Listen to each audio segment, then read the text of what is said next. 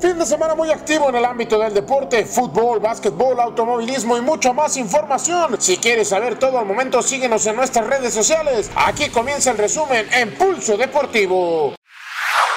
Dos duras derrotas sufrió Ángeles de Puebla este fin de semana. La primera en especial ante Dorados de Chihuahua tras una primera mitad por nota. Cayeron 89-83 en un duelo que pegó en lo anímico. Ya para el segundo duelo mucho más inclinado a la balanza a favor de los norteños 104 a 69. Entre los comentarios sobre cambios por venir, Luis López y Eric el Panda Vega dieron a conocer su salida del club a través de redes sociales, esperando el anuncio oficial del equipo que viaja a Mexicali para esta semana. Que me gustaría que también brindáramos aquí en nuestra cancha que aficionados para brindarles el respeto y, la misma alegría que, nos brindamos a nosotros mismos cuando jugamos afuera.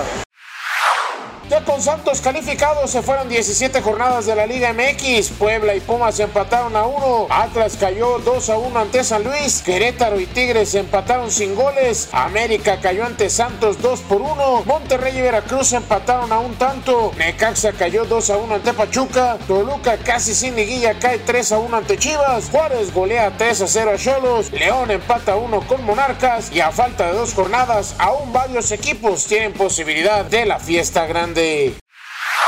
18 jornadas se fueron en la Liga MX femenil. Juárez y Querétaro empataron a cero. Atlas fue goleado 4 a 1 por Tigres y Chivas empató a 1 con Pumas. Para el día de hoy, América enfrentará a Cruz Azul en sentido homenaje que se hará a Diana González, jugadora de América recientemente fallecida. Veracruz estará recibiendo a Necaxa, León a Puebla, Santos a Morelia, San Luis a Pachuca y Cholos a Rayadas.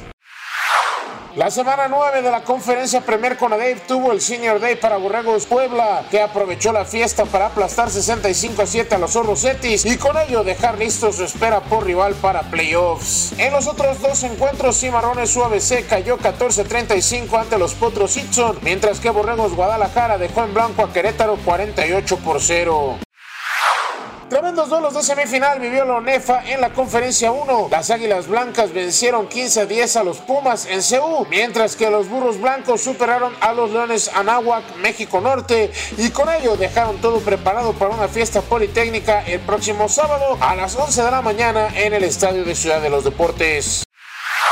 Solo un invicto queda vivo tras nueve semanas en la NFL. El jueves los 49ers mantuvieron precisamente ese invicto en apretado partido 28-25 sobre Cardinals. Ya el domingo Vikings cortó su buena racha al caer 23-26 ante Chiefs. Los Dolphins al fin ganaron tras pegarle 26-18 a los Jets. Bears no pudo y cayó 22-14 ante Eagles. Steelers sube de a poco tras ganar 26-24 a los Colts. Lions cayeron 24-31 ante Raiders. Packers cayó 11 a 26 ante Chargers y el invicto de los Patriots sucumbió ante unos imperiales Ravens 37 20. Para el día de hoy, Cowboys se enfrentará a los Giants.